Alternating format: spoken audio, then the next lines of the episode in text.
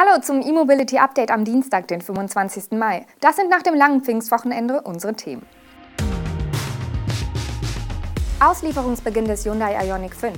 Tesla liefert Model S Refresh ab Juni aus, Ford und SKI planen Batterie-Joint Venture, Audi Konzept für HPC-Parks mit Launch und Bundestag beschließt Schnellladegesetz. Hyundai wird in Kürze mit den Auslieferungen des Ioniq 5 in Norwegen beginnen. Mehrere hundert Exemplare des im Februar präsentierten Elektroautos wurden bereits dorthin verschifft. Konkret handelt es sich um das Sondermodell Project 45. Wie der norwegische Hyundai-Importeur mitteilt, hat das erste Transportschiff mit dem in Südkorea gebauten Stromer im Hafen Drammen angelegt. Dabei soll es sich um mehrere hundert Ioniq 5 handeln, sodass die Auslieferungen des Sondermodells in kurzer Zeit beginnen werden. Hyundai hatte den Ioniq 5 als erstes Modell auf der neuen Elektroplattform eGMP im Februar 2021 vorgestellt.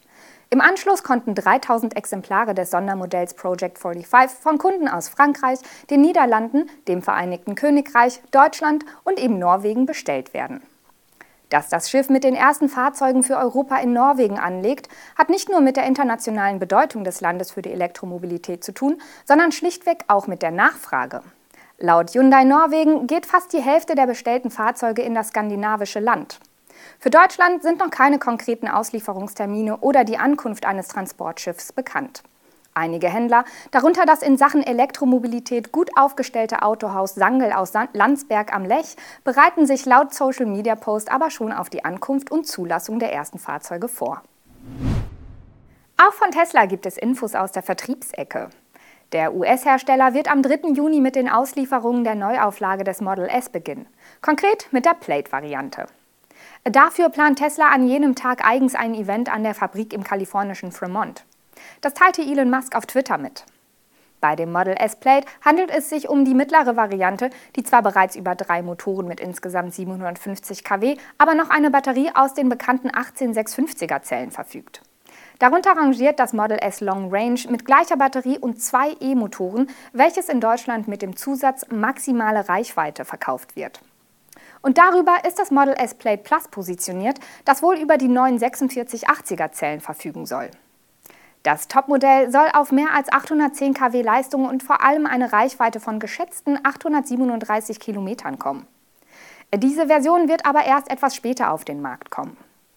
Während die Änderungen an der Karosserie nur geringfügig sind, hat neben dem Antrieb auch der Innenraum ein größeres Update erhalten. Das große Display ist nun wie im Model 3 und Model Y quer und nicht mehr hochkant eingebaut. Auffälligstes Merkmal ist aber das Yoke-Lenkrad ohne umlaufenden Lenkradkranz. Zudem sind keine Lenkstockhebel mehr verbaut. Stattdessen werden Blinker und Licht jetzt über Taster im Lenkrad bedient. Wann die Auslieferungen des überarbeiteten Model S in Deutschland starten, ist übrigens noch unklar. Wer jetzt online bestellt, dem wird das erste Quartal 2022 als voraussichtlicher Liefertermin genannt.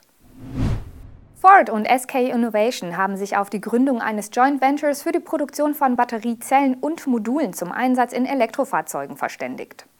Das Gemeinschaftsunternehmen des US-Autobauers und des koreanischen Batterieprofis heißt Blue Oval SK und strebt eine jährliche Produktionskapazität von 60 Gigawattstunden an. Die Partner wollen dazu zwei neue Batteriefabriken bauen. Deren Standorte stehen bislang aber noch nicht fest. Die Gesamtinvestitionen in das Joint Venture sollen sich auf 6 Billionen Won belaufen. Umgerechnet sind das rund 43,5 Millionen Euro.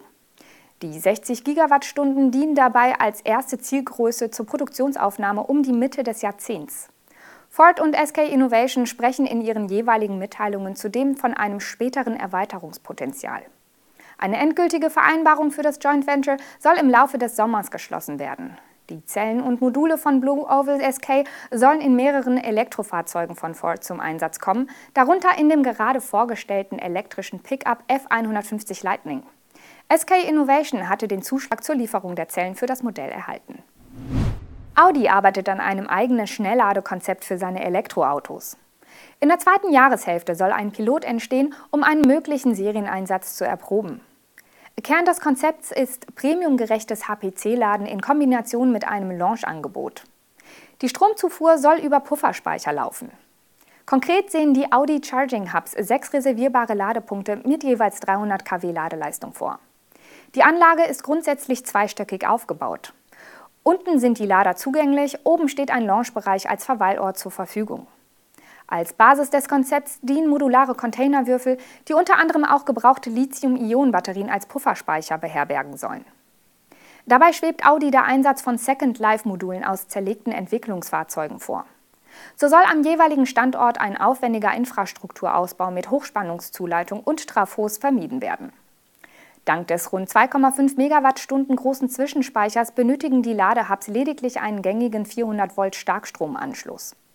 Dabei ist eine Leistung ab 11 kW pro Cube ausreichend, um die drei Speichermodule kontinuierlich füllen und über Nacht aufladen zu können. Photovoltaikmodule auf dem Dach liefern zusätzliche Energie. Das Setup soll die spätere Auswahl möglicher Standorte erleichtern, Kosten sparen und die zeitliche Planung beschleunigen. In der Lounge sollen Snacks, Getränke und Non-Food-Artikel angeboten werden. Ein Pilotstandort soll in der zweiten Jahreshälfte in Betrieb genommen werden. Erkenntnisse und Kundenakzeptanz sollen über den weiteren Ausbau des Konzepts entscheiden. Das Schnellladegesetz wurde in der letzten Sitzung vor Pfingsten vom Bundestag beschlossen. Im nächsten Schritt wird sich nun der Bundesrat damit befassen, voraussichtlich in seiner Sitzung am 28. Mai. Auf Basis des Gesetzes sollen in der Folge die 1000 Schnellladestandorte, oft auch Bundesladeparks genannt, in mehreren Losen ausgeschrieben werden. Damit soll der HPC-Ausbau in der Fläche vorangetrieben werden. Auf die 18 regionalen Lose können sich nicht nur einzelne Unternehmen, sondern auch Konsortien bewerben. Nach der Lesung im Bundestag wurde das Gesetz mit den Stimmen der Großen Koalition sowie von den Grünen beschlossen. Die Abgeordneten der FDP und AfD stimmten dagegen, die Fraktion der Linken enthielt sich. In der beschlossenen Fassung wird präzisiert, nach welchen Kriterien die Flächendeckung ermittelt werden soll. Demnach sollen alle Elektroautofahrer bundesweit alle Strecken ohne erhebliche Umwege zurücklegen können. Das heißt konkret, in maximal 10 Minuten muss ein entsprechend leistungsfähiger Schnellladepunkt erreicht werden können. Für den Fernverkehr bedeutet diese Regelung, dass alle 15 bis 30 Kilometer ein Schnellladestandort entstehen soll. Die Wartezeit zum Start des Ladevorgangs wird auch definiert. Diese soll maximal 5 Minuten dauern. Nur in Stoßzeiten in den Ferienmonaten sollen auch 15 Minuten Wartezeit zulässig sein. Eine vorausschauende Überdimensionierung der Ladeparks ist also ausdrücklich erwünscht und soll für entsprechend große Anlagen sorgen. Die Elektroautofahrer wird's freuen. Das war unser E-Mobility Update nach Pfingsten. Abonnieren Sie unsere Sendung gern auf allen großen Video- und Podcast-Portalen. Wir wünschen Ihnen noch einen schönen Dienstag.